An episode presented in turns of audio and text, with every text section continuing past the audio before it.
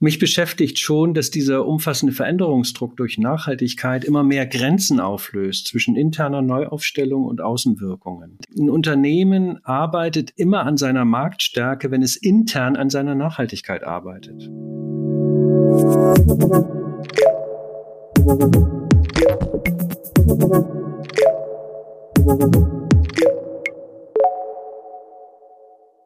Herzlich willkommen zum Ebner Stolz Mittelstandstalk. In diesem Podcast geht es um Themen, die mittelständische Unternehmen bewegen. Mein Name ist Eva Brendel, ich bin Redakteurin bei FAZ Business Media. Das Thema Nachhaltigkeit ist in den letzten Jahren ja von einer kleinen Randnotiz zum Megathema geworden. Und wir haben ja auch schon öfter im Podcast über das Thema geredet. Zum Beispiel in der letzten Podcast-Folge, da ging es um den Nullsteuersatz für Photovoltaikanlagen. Viele Unternehmen haben ja schon ein Verständnis dafür, dass sie sich klima- und ressourcenschonender verhalten müssen. Sie wollen es oder müssen es natürlich auch und das heißt, sie müssen erstmal viele Maßnahmen ergreifen. Und hier kann es dann schnell komplex werden. Denn die unterschiedlichen Maßnahmen muss man ja auch erstmal alle unter einen Hut kriegen. Also erstmal Überforderung pur oder können Unternehmen hierbei sogar gezielte Mehrwerte generieren. Darüber spreche ich in dieser Podcast-Folge mit Udo Kronshage. Er ist geschäftsführender Gesellschafter der USB Hamburg und Jakob Weiris. Er ist Principal bei den Management Consultants von Ebner Stolz in Hamburg. Herr Kronshage ist seit über 30 Jahren mit Veränderungsprozessen im Unternehmen befasst, also genau der richtige Ansprechpartner, und die beiden arbeiten eng miteinander an Fragen der Beratung zur Nachhaltigkeit, um dann eben die Wirksamkeit von Maßnahmen zu erhöhen. Herzlich willkommen an Sie beide. Vielen Dank. Herzlichen Dank. Ein wichtiger Bestandteil ist ja die Nachhaltigkeitsberichterstattung, die ist ja quasi der Maßstab für das eigene nachhaltige Handeln. Aber ähm, betrifft die Berichterstattung nicht eigentlich erstmal nur die großen kapitalmarktorientierten Unternehmen? Das ist richtig. Allerdings wird die Berichtspflicht für den Mittelstand natürlich nun stufenweise eingeführt und auch wenn sie nicht alle direkt treffen wird, müssen die Mittelständler jetzt schon faktisch an dem, äh, an dem Thema arbeiten. Denn die CSRD, so wird sie ja genannt, ist beispielsweise mit dem, im Zusammenhang mit dem Lieferkettengesetz zu sehen. Das gilt seit 2023 für größere Unternehmen und wird entsprechend auch seine Folgewirkungen entfalten. Wenn wir so in die nächsten Jahre schauen, dann rechnen wir schon mit einem starken Dominoeffekt. Also im Moment sind ja die großen Unternehmen äh, unter dem Druck, dass sie auch werden sicherstellen müssen, dass ihre auch kleineren Zulieferer ebenso verantwortungsbewusst und nachhaltig agieren wie sie selber. Und diese ist, kann man sagen, eine harte, aber auch einfache Logik, die wir so nach meiner Erinnerung auch aus der Verbreitung der ISO-Normen kennen wo es dann eben der Standard war, dass die Unternehmen sich selbst immer mehr in eine Beobachtung bringen und in der Folge auch intern gesteuert haben. Das erwarten wir hier auch. Gibt es denn schon Unternehmen, die mit gutem Vorbild vorangehen, von denen anderen vielleicht etwas lernen können? Ja, die gibt es durchaus. Ich würde an der Stelle mal ein etwas größeres Unternehmen herauspicken wollen, beispielsweise die Kion AG, einer der größten Maschinenbauer in Deutschland, bekannt für seine Gabelstapler Linde und Still. Und das ist beispielsweise ein Unternehmen, das von seinen Direktlieferanten erwartet, dass sie in 2025, also das ist nicht mehr so weit hin, die Mindestanforderungen an Nachhaltigkeit nämlich in der Lieferkette erfüllen, wie gerade schon äh, kurz ja im Zusammenhang auch erwähnt. Und das muss belegt werden, und zwar durch eine objektive äh, Bewertung, beispielsweise durch EcoVadis. Und wer diese Kriterien dann nicht erfüllt, die Kion da setzt, der kann einfach auch nicht mehr Zulieferer sein und verliert damit seine Lieferfähigkeit. Um da mal konkret zu werden, was verlangt denn Kion genau von seinen Zulieferern und haben Sie eine Möglichkeit, die Anforderungen überhaupt umzusetzen, Herr Kronshage? Ja, Kion äh, setzt sich selber sehr hohe Maßstäbe. Man könnte sagen, es ist eine Goldbewertung im Rating, die sie anstreben. Das heißt, die wollen zu den fünf Prozent der Besten im Rating gehören. Und äh, damit äh, entsteht natürlich ein großer Druck, der sich auch auswirkt auf die Zulieferer. Wenn man jetzt sich vor Augen führt, dass es äh, spätestens ja im Zeitpunkt der Offenlegungsverpflichtung dann losgeht mit der Frage, welcher Zulieferer die Standards erfüllt, wird Kion sehr viel mehr als bisher entscheiden müssen, ob sie sich über einen nicht so hoch gerateten Zulieferer sein eigenes 5%-Ziel vielleicht verderben. Und äh, damit entsteht ein hohes Risiko von Auslistung, zum Beispiel im Zulieferbereich. Gibt es dann eine Art Zwang zur Umsetzung? Es entsteht ein Zwang, der aus, äh, wenn man so will, wirtschaftlichen Erfolgskriterien sich unmittelbar ableitet. Also insofern indirekt besteht ein Zwang zur Umsetzung dieser Anforderungen. Und können Unternehmen diese Herausforderungen dann eigentlich überhaupt allein bewältigen? Naja, wenn man sich das mal äh, so anguckt, was für unterschiedliche Standards im Moment schon da sind, braucht es schon eine Orientierung in diesem, man könnte auch sagen, Begriffsdschungel. Also Sie haben GRI, nennt sich Global Reporting Initiative, genaue Kennzahlen, wirtschaftlich, ökologisch, gesellschaftlich. Sie haben SASB, Sustainability Accounting Standards Board. Listung an US-Börsen ist da ein relevanter Faktor. Sie haben TCFD, Task Force on Climate Related Financial Disclosure. Die gucken auf die Resilienz bei starkem Klimawandel, bei starker Klimaschutzpolitik. Wie weit schafft das Unternehmen, damit zurechtzukommen? Da ist aus meiner Sicht äh, eine besonders wichtige Rolle der Kollegen von Ebner Stolz auch gegeben, weil da äh, werden sehr, mit sehr viel Expertise diese ganzen Kriterien angeguckt und man kann als Entscheider dadurch eine viel bessere Übersicht gewinnen und gucken, was an diesen ganzen äh, Stichworten eigentlich entscheidungsrelevant sein wird im eigenen Unternehmen. Ja, und das A und O der Berichtsstandards sind ja dann die Unternehmensdaten. Sind die ohne weiteres verfügbar, Herr Waldes? Was ist da Ihre Beobachtung? Also unsere Beobachtung ist natürlich, dass die ähm, kommenden Reporting-Verpflichtungen weit über das hinausgehen, was bisher von Unternehmen zu erfüllen war. Bisher war ist eigentlich gespeist aus reinen Finanzkennzahlen und das wird jetzt deutlich ergänzt und die Zahlen kommen natürlich dann oder die Übersichten kommen dann aus ganz unterschiedlichen Unternehmensbereichen. Das stellt natürlich Unternehmen vor eine gewisse Herausforderung, diese Daten zu generieren und verfügbar zu halten. Gut, aber Finanzkennzahlen waren für Unternehmen ja immer relevant. Was macht jetzt den Unterschied? Finanzkennzahlen sind bisher auch immer wichtig gewesen, werden es auch weiterhin bleiben, um so eine Sortierhilfe, eine Möglichkeit zu schaffen, nach vorne äh, zu gucken, basierend auf dem, was man an Transparenz geschaffen hat. Und das, was jetzt kommt, ergänzt natürlich dieses Umfeld und dann geht es nicht mehr nur, Anführungszeichen, nur darum zu sagen, ich gucke auf meine Finanzkennzahlen, sondern ich ergänze diese an vielen Stellen um Themen, die die Nachhaltigkeit betreffen und ergänze damit natürlich ganz neue äh, Steuerungskriterien und schaffe eine Menge Transparenz natürlich, die aber auch Außenstehenden dann zugänglich wird. Und wie unterscheiden sich dann hierbei große von mittelständischen Unternehmen, Herr Großhage? Ja, Einmal kann man sagen, da ist natürlich ein struktureller Vorteil bei den großen Unternehmen. Die haben schon per se ein viel ausdifferenzierteres Rollensystem und andere Strukturen. Das heißt, da können Leute explizit an solche Themen rangesetzt werden. KMUs kriegen das selten hin. Das können die gar nicht bezahlen. Das heißt, äh, tendenziell wird es immer stärker dort beim Unternehmer hängen oder der Geschäftsführung, was man eigentlich mit diesen Nachhaltigkeitsanforderungen tun will. Und das bedeutet, wenn wir eine höhere Gewichtung dieser Nachhaltigkeitskriterien in der Gesamtbewertung der Unternehmen erleben werden, dann wird auch noch mal eine zusätzliche Überlast entstehen, nämlich man wird mehr Interessenskonflikte erleben bei den Unternehmen, die nach unserer Erfahrung von Wandelprozessen entweder darin münden, dass Organisationen in so eine Art ja, Zurückhaltung in der Unentschiedenheit bleiben, bis sie getrieben werden, was zu machen.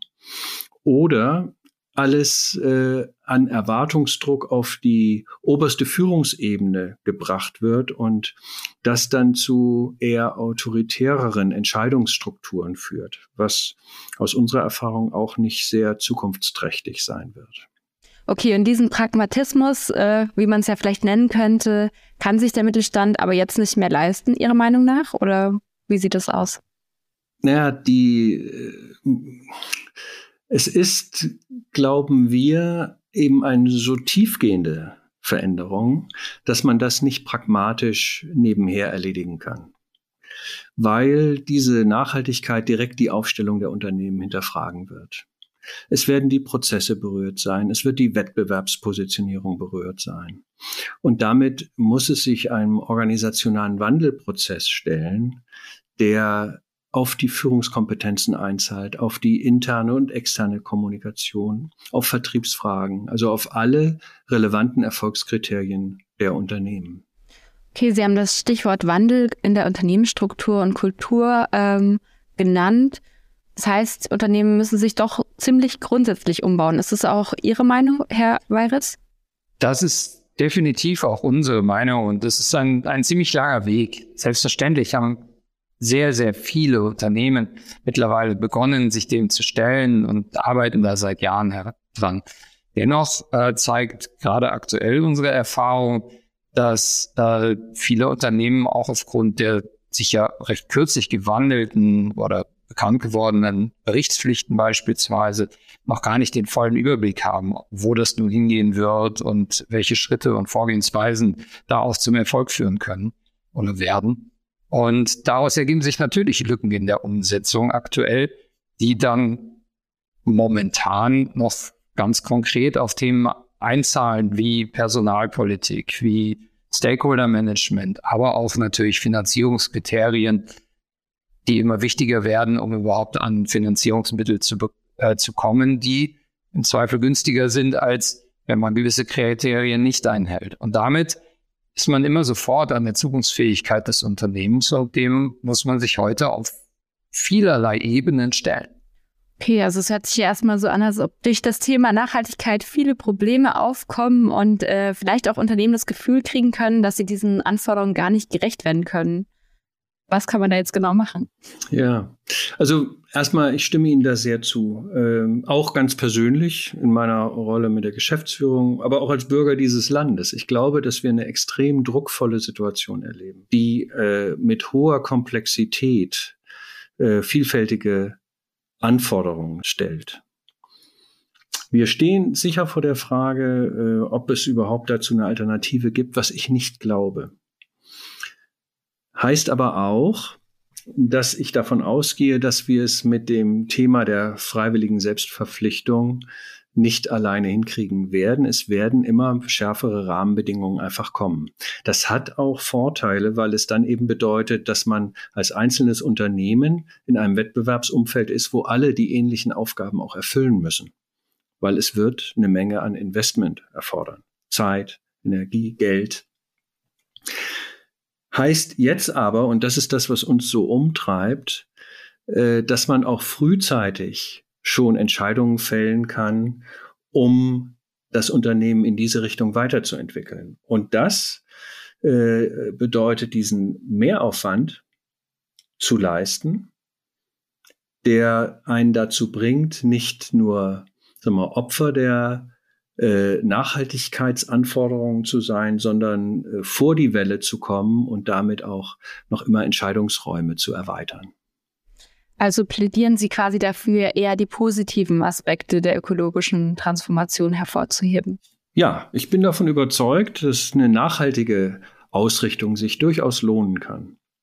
Also wir sehen ja jetzt schon, dass Unternehmen, die da sehr offensiv rangehen, äh, auch Vorteile generieren. Das kann man ganz einfach erkennen an, an diesem hart umkämpften Arbeitsmarkt im Moment. Alle wollen die Top 10 Prozent, die High Potentials. Wenn Sie da mal näher hinschauen, dann ist eigentlich das, was vielleicht die letzte Generation noch bewegt hat, äh, nämlich äh, ordentliche Gehälter und so, wird eher eingepreist als selbstverständlich in den Kriterien, nach denen man sich für ein Unternehmen entscheidet, sind Faktoren wie Umweltorientierung, Glaubwürdigkeit, bestimmte Wertekoordinaten ganz anders heute im Ranking und wirken sich sowohl auf die Gewinnung als auch auf die Bindung der Leistungsträger ganz eindeutig aus. Und das wird in den nächsten Jahren auch ganz sicher nicht besser werden. Wir sind da ganz einer Meinung. Also auch aus unserer Sicht die Nachhaltigkeitsorientierung eines Unternehmens.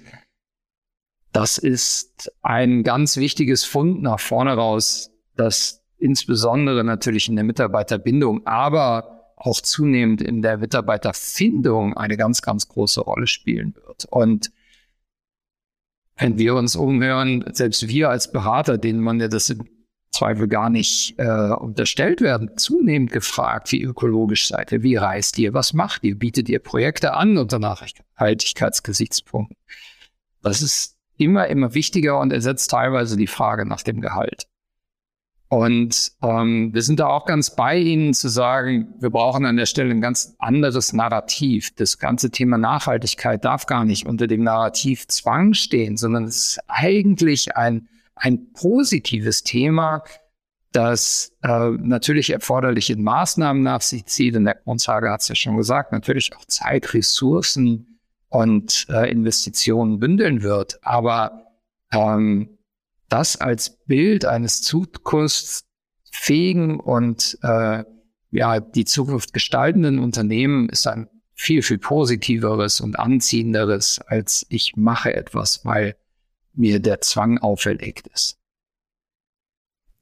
Was braucht es denn für eine erfolgreiche Transformation?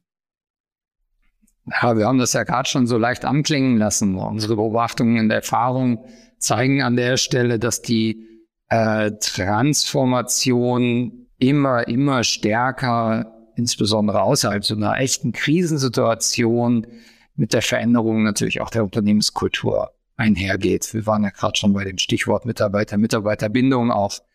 Und zusätzlich oder umso mehr wird diese Veränderung der Kultur des sich Öffnens auch ähm, ja eine, fast eine Voraussetzung für die Transformation der Schritte, die wir vorhin aufgezählt haben, nachhaltiger zu werden. Und an der Stelle ist dann die Frage, wie wird denn diese Transformation des Change Management wirksam? Und an der Stelle sind es vielleicht heute ein paar mehr Facetten und mehr Faktoren, die eine Rolle spielen, als es früher war, wo Themen einfach stark gerechnet wurden und war klar, welchen Schritt ich wann wie machen muss, sondern heute ist dieses dieses Miteinander, das Voranbringen und auch der, der kulturelle Wandel, der, der einfach Zeit und Intensität im Miteinander braucht, äh, viel, viel wichtiger. Und ja, insbesondere in Phasen, wo vielleicht der Veränderungsdruck, ich sprach gerade von der ja nicht Krisensituation im Sinne einer unternehmerischen Krise, da erscheint der Veränderungsdruck ja im ersten Moment mal noch nicht so groß. Und gerade in solchen Phasen, in denen wir uns ja vielfältig bewegen, muss dieses kulturelle sich entwickeln und miteinander durchaus stärker im Vordergrund stehen. Herr Kronzage, geben Sie uns doch mal ein paar konkrete Tipps, worauf wir dann beim Change Management achten müssen. Gerne, gerne. Es gibt so ein paar Punkte, die uns im Grunde immer bei tiefgehendem strukturellem Wandel beschäftigen. Also ein Punkt, der äh, mir immer besonders wichtig ist, der aber auch eine Forderung, besondere Anforderung ist, ist nämlich äh, beginnen, wenn es noch nicht sein muss. Also das, was wir eben schon zu fassen hatten. Dieses Thema äh, läuft bei uns unter in der Strategieberatung unter der Frage der vorausschauenden Selbsterneuerung. Das ist so ein bisschen die Kür. Wir erleben Wandelprozesse sonst bei Organisationen immer stärker reaktiv. Allerdings ist es dann auch so, dass auch die Mitarbeiter, das Mittelmanagement auch gut nachvollziehen können, dass was passieren muss, wenn der Finanzdruck gewachsen ist. Es ist insofern eine, eine Kür für das Management in der vorausschauenden Selbsterneuerung unterwegs zu sein, weil man eigentlich die Not noch gar nicht so richtig sieht. Und äh, das gut zu kommunizieren, ich spreche gerne über diesen Begriff der Notwendigkeit, also welche Not ist es, die es zu wenden gilt, die man also tatsächlich abwenden muss. Und äh, es verlangt insofern im Change Management einen größeren Kommunikationsaufwand. Das Zweite, was uns in den letzten, äh, sagen wir mal, zehn Jahren immer mehr beschäftigt, wir haben ja eine zunehmende Turbulenz äh, insgesamt äh, in der Wirtschaftswelt. Und das heißt, der klassische Change verändert sich von der Irritation und Innovation des Unternehmens hin zum Stabilisieren. Es wird darum gehen, dass das Unternehmen seine Identität wahrt, während es sich ganz neu formt. Das ist ein ziemlicher Spagat. den das Management balancieren muss und in dieser Dynamik weiter agiert. Und das Dritte ist diese Arbeit an ganz unterschiedlichen Elementen gleichzeitig. Im klassischen Prozessdenken sind wir es gewohnt, Sachen eher sequenziell abzuarbeiten. Heute passt besser so ein Bild wie ein Mobile. Sie ziehen an einem Ende wie, was weiß ich, die Geschäftsprozesse und haben sofort Themen zu fassen, äh, die eher sich um Personal, Kommunikation, Aufbauorganisation, Marktwirkung und so weiter viel mehr kümmern. Und äh, damit haben wir viel weniger Stabilität. Da denke ich immer an diesen Satz, äh, er wird, glaube ich, Einstein zugeschrieben, macht die Dinge so einfach wie möglich, aber keinesfalls einfacher. Und äh, ich glaube, wir müssen leider mit einer höheren Komplexität heute umgehen und mit Nachhaltigkeit allemal, aufgrund dieser harten Wirkungen, die sie hat. Sehr, äh, sehr schönes Zitat, aber ähm, trotzdem höre ich jetzt irgendwie raus, dass Unternehmen sich eben sehr viel mit sich selbst beschäftigen müssen, also viel Arbeit im Unternehmen. Können sich das die Unternehmen überhaupt leisten, diese Selbstbeschäftigung, Herr Weiris? Darum geht es vielleicht am Ende gar nicht. Die Unternehmen müssen sich mit sich selbst beschäftigen, aber natürlich nur in einem ausreichenden Maß.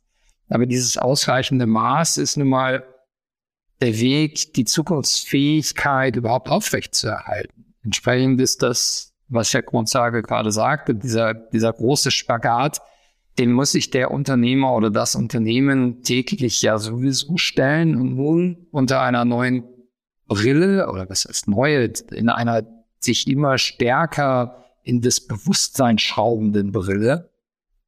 Und ich glaube gar nicht, dass wir an der Stelle ein Erkenntnisproblem haben, sondern ich glaube nach wie vor haben wir ein Thema, dass wir noch nicht wirksam genug sind. Und was Herr Kronshage gerade so gut zusammenfasste, auch wenn es äh, viele, viele Facetten sind, genau an denen müssen wir arbeiten. Wie gesagt, es ist nicht die te technische Erkenntnis, die uns fehlt, sondern es ist das Wirksamwerden im Veränderungsprozess. Wir hatten gerade das kulturelle Thema und die vielen, vielen anderen Bausteine, an denen auch zu arbeiten ist. Und darauf aufbauen müssen wir halt die Entscheidungsfähigkeit und Handlungsfähigkeit aufrechterhalten. Und genau diese Sortierhilfe können wir ja bieten. Ich würde äh, gerne äh, da noch ergänzen, unter voller Zustimmung zu allem, was Herr Weires sagt. Äh, mich beschäftigt schon, dass dieser umfassende Veränderungsdruck durch Nachhaltigkeit immer mehr Grenzen auflöst zwischen interner Neuaufstellung und Außenwirkungen. Ähm, ein Unternehmen arbeitet immer an seiner Marktstärke, wenn es intern an seiner Nachhaltigkeit arbeitet. Das ist kein äh, Gegenpol, der da passiert. Ähm, das heißt, wir haben es bei Nachhaltigkeit nicht mit Selbstbeschäftigung zu tun, sondern wir sollten äh, an diesen Themen grundsätzlich arbeiten in ihrer Vielfalt und ein simples Beispiel ist, ein Unternehmen, was an seiner Nachhaltigkeit arbeitet, arbeitet an seinem Image. Spätestens äh, mit der Stärke der Social Media wissen wir, dass alles auf der Bühne passiert und dass es keine rein interne Unternehmenswelt mehr gibt. Und das wird auch bei Nachhaltigkeit so sein. Und insofern könnte man sagen, dieses Nachhaltigkeitsthema führt dazu, dass äh, ich würde mal sagen, dass wir mehr als eine Kerze haben, die an beiden Enden brennt und in der wir arbeiten müssen. Nochmal ein schönes äh, Bild zum Abschluss. Äh, vielen Dank, Herr Kronshage und auch Herr Weiris, für Ihre Zeit. Ich denke, wir konnten sehr viele interessante Aspekte und Impulse mitnehmen. Ich möchte dann hiermit die Podcast-Folge beenden und freue mich, wenn Sie beim nächsten Mal wieder einschalten. Vielen herzlichen Dank. Vielen Dank.